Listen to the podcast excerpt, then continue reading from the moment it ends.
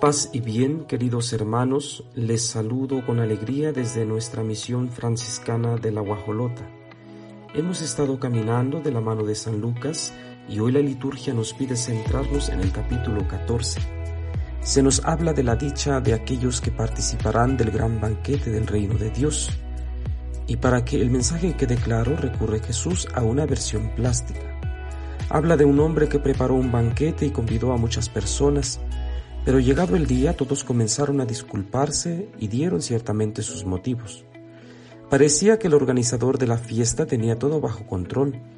Las invitaciones fueron enviadas respetando todos los protocolos y jerarquías necesarias, justo así como nosotros organizamos nuestros banquetes.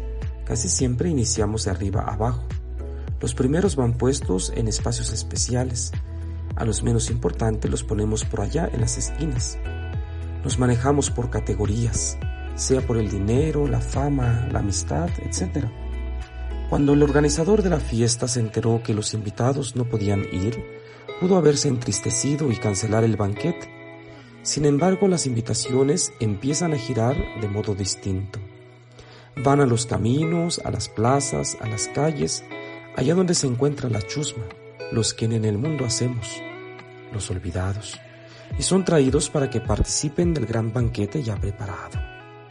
¡Qué alegría! El final de esta historia nos muestra que los criterios con los que nos regimos en la organización de nuestros banquetes no coinciden con el modo de organizar de Dios.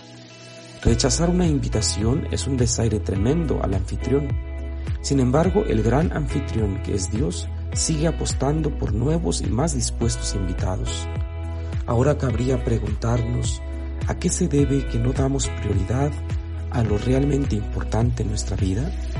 ¿Por qué nos obstinamos en inventar pretextos para no asistir a la invitación que Dios nos hace para participar de su banquete?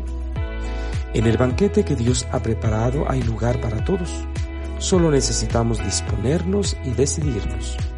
Ojalá que el día de hoy nos demos la oportunidad de elegir de entre todos los banquetes que el mundo nos ofrece por el gran banquete que nos ofrece Dios, donde, repito, hay lugar para todos. Que Dios nos conceda la gracia de poder disponer el corazón a esta invitación de amor, paz y bien.